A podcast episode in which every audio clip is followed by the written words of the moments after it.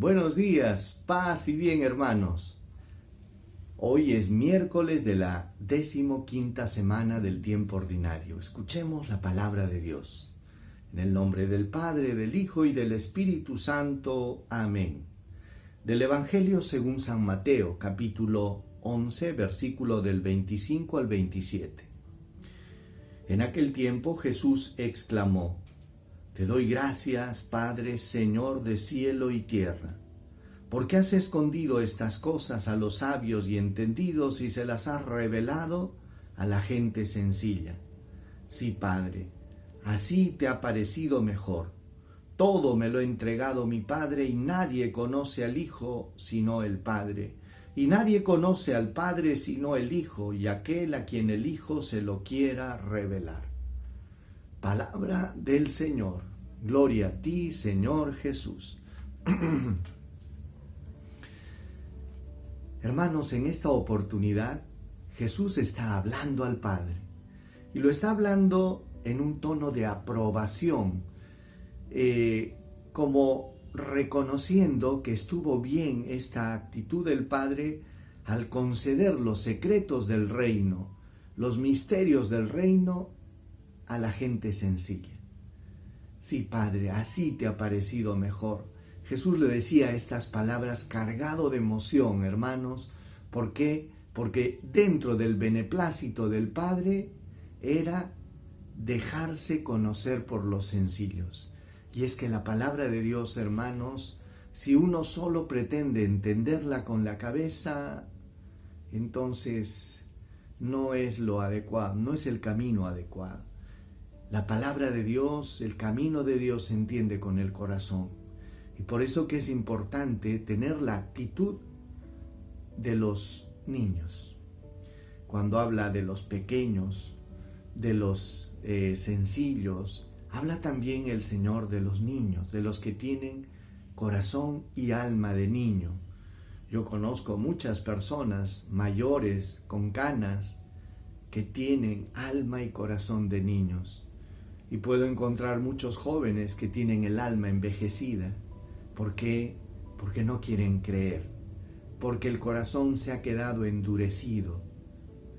Bueno, a veces los golpes de la vida hacen que uno comience a mirar el mundo siempre a la defensiva, con excesiva prudencia. Bueno, pero a lo que va la palabra de Dios es a resaltar aquella actitud de los niños y decía, todo me lo ha entregado mi Padre, y nadie conoce al Hijo sino el Padre, y nadie conoce al Padre sino el Hijo y aquel a quien el Hijo se lo quiera revelar. Y esta palabra como que nos deja entrever que Dios quiere revelarse a los que tienen el corazón sencillo. Recordemos lo que dijo Jesús, en verdad les digo, si no os volvéis a ser como niños, no entraréis en el reino de Dios. A Nicodemo le dijo, tienes que nacer de nuevo. Nicodemo no entendía. Pero este nacer de nuevo, este ser como niños, es una gracia que Dios va a dar a nuestro corazón y tenemos que pedírsela. Dame, Señor, un corazón que sepa creer, confiar, abandonarme en ti. Y pidámosle eso, la pura y santa sencillez de la que hablaba San Francisco, esta santa simplicidad de la que hablaba San Francisco, que era característica de los siervos de Dios. Vamos a pedirle al Señor pues que nos dé un corazón sencillo. Señor, gracias porque has puesto tus complacencias en los sencillos de corazón, en los que son como niños. Ponemos delante de ti todo nuestro ser, nuestro corazón, tal como está, con todas sus vivencias, experiencias, duras, dolorosas y alegres.